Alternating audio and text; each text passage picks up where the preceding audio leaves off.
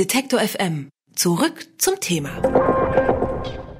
Cyberattacken. Noch vor wenigen Jahren haben die meisten von uns diesen Begriff wohl eher mit Figuren wie Neo aus der Matrix oder Mr. Robot verbunden. Dieses ziemlich äh, romantisierende Bild hat sich aber verändert. Inzwischen mehren sich die Fälle, in denen Cyberangriffe als militärisches Mittel in der internationalen Politik benutzt werden. Da ist der Cyberangriff auf die US-Präsidentschaftswahlen 2016 nur ein Beispiel. Und meist ist es nahezu unmöglich zu ermitteln, wer eigentlich dahinter steckt. Aber eine neue Studie aus Großbritannien, die auf Erkenntnissen der britischen Agentur für Cybersicherheit basiert, hat nun einen Schuldigen gefunden und an einer Vielzahl globaler Cyberattacken soll Russlands Geheimdienst beteiligt sein. Inwieweit sich das belegen lässt und welche diplomatischen Auswirkungen das haben könnte, darüber spreche ich mit Thomas Reinhold. Er ist Fellow des Instituts für Friedensforschung und Sicherheitspolitik an der Uni Hamburg und betreibt auch den Blog cyberpeace.org und widmet sich da eben den Themen Cyberwar und Hacking. Schönen guten Tag, Herr Reinhold. Guten Tag. Das äh, britische Cybersicherheitszentrum sagt, dass äh, Russlands Geheimdienst höchstwahrscheinlich für einige der größten Cyberattacken der letzten Jahre verantwortlich ist. Ich habe es gerade schon gesagt, unter anderem eben auch der Angriff auf die US Präsidentschaftswahlen. Wie sicher lässt sich sowas sagen? Das ist sehr schwierig. Sicher lässt sich das vermutlich nur mit wirklichen Geheimdienstaktivitäten sagen. Das heißt, sie brechen vielleicht in russische Systeme selber ein, beobachten da, was die Akteure tun. Das ist aber ein sehr aufwendiger Prozess mit sehr viel Unbekannten und es ist oft eher eine politische Zuweisung, als es wirklich eine technische, faktenbasierte, muss man festhalten. Also das heißt, um die Hacker zu finden, muss man selbst erstmal sich da reinhacken. In erster Linie sehen Sie, wenn Ihr System angegriffen wird, dass sozusagen Verbindungen von außen kommen, dass irgendwer etwas tut. Und dem nachgehen ist eigentlich de facto unmöglich, was man als Attributionsproblem bezeichnet. Das heißt, was Sie dann machen, ist, Sie schauen, ob Sie vielleicht das, was der Akteur da tut, ähm, ob Sie das vielleicht in vergleichbarer Art und Weise schon früher mal gesehen haben, ob Sie die Software und die Hilfsmittel, die benutzt werden, schon mal gesehen haben und versuchen so nach und nach so dieses Puzzleteil äh, zu komplettieren und verbinden das dann natürlich mit ganz klassischer Auslandsaufklärung äh, durch eigene Nachrichtendienste, die unter Umständen eben auch in fremden IT-Systemen drin sind und gucken, kommt das vielleicht von hier. Und so hat es jetzt dann das äh, britische Cybersicherheitszentrum auch gemacht? Das ist schwer zu sagen. Die tatsächlichen technisch belastbaren Informationen, die veröffentlicht wurden, sind ja sehr spärlich. Ich denke aber, dass es auf diese Art und Weise durchgeführt wurde, ja.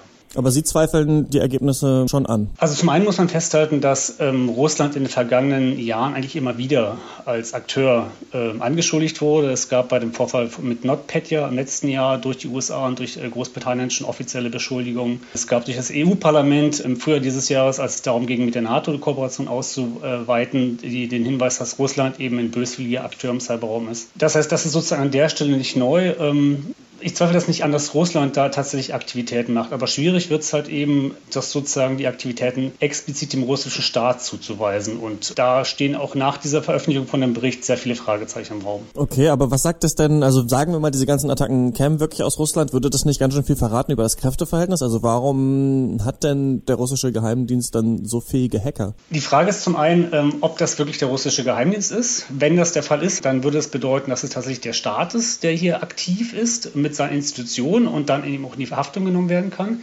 Das Problem ist aber, dass Russland an der Stelle eigentlich bislang immer gesagt hat, ja, das, das sind wir gar nicht. Das heißt, alles, was man sozusagen vermutet, ist, der russische Geheimdienst da eben patriotische Kräfte oder das ist sozusagen, wie Russland das immer argumentiert, das wären patriotische Kräfte und man vermutet halt eben, das wäre der Geheimdienst selber oder er steuert das zumindest. Aber genau diese Verbindung sozusagen, ist es der Staat oder sind es andere und der Staat hat nur seine Finger im Spiel, das ist eben für die völkerrechtliche Bewertung wirklich das große Problem. Auch vor der Studie ähm, wurde, Sie haben schon gesagt, Russland ja häufiger im Zusammenhang mit Cyberattacken erwähnt. Gibt es denn so vergleichbare Attacken auch ähm, bekannterweise von anderen Regierungen? Also in dem Umfang und in der Menge nicht, wobei ich sozusagen für mich jetzt äh, sagen muss, dass ich kein Russisch lesen kann. Das heißt, ich kann die russische äh, Presse schwer äh, verfolgen.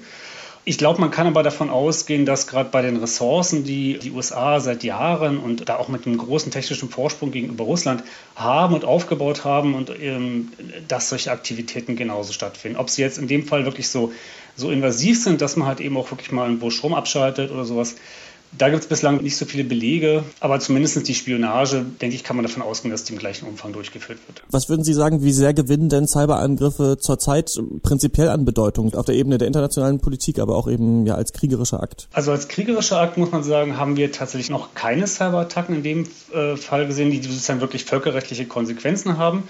Da ist aber das Problem, dass bislang eigentlich überhaupt noch gar nicht klar ist, wie das Völkerrecht auf den Cyberspace übertragen werden kann, weil der Cyberspace sehr anders funktioniert. Viele Dinge funktionieren gar nicht, wie sozusagen eben die Zuweisung, wo kommt der Angriff jetzt her.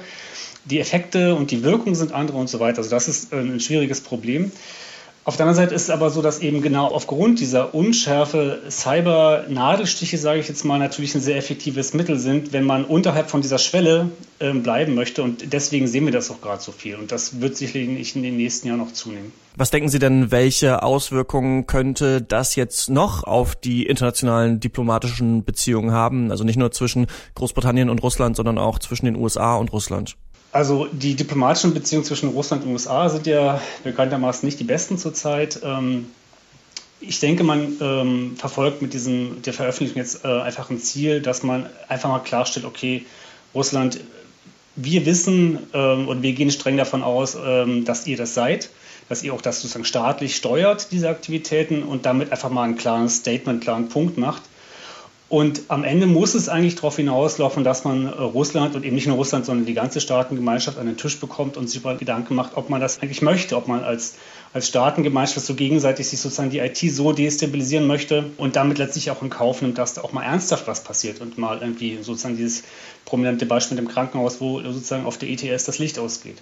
Okay, also Sie denken auf jeden Fall, da gibt's noch, da gibt's noch ein Happy End, also alle kommen an einen Tisch und sprechen mal drüber. Also ich bin Friedensforscher, das heißt, das Happy End ist meine, meine Vision und mein Ziel, sonst würde ich das, glaube ich, nicht machen. Ich glaube, das wird sehr, sehr lange dauern. Gerade wenn man sich auf die Debatten über Nuklearbewaffnung in den letzten Jahrzehnten zurückschaut, dann hat das viele Jahrzehnte gebraucht und letztlich haben wir diese Waffen ja immer noch. Also ich glaube, das ist ein kleiner Schritt. Erstmal sozusagen, dass man öffentlich auch sagt, okay, hier sind Staaten, die machen das. Ich glaube, es wird an irgendeinem Punkt auch notwendig sein, dass Europa und die USA aber auch sagen, ja, Moment mal, wir haben ja genauso diese Ressourcen. Also auch damit offenen Karten spielen.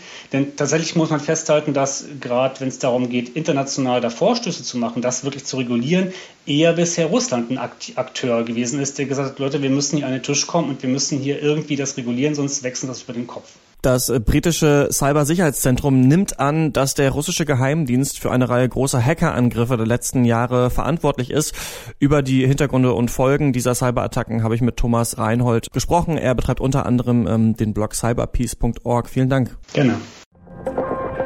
Alle Beiträge, Reportagen und Interviews können Sie jederzeit nachhören im Netz auf detektor.fm.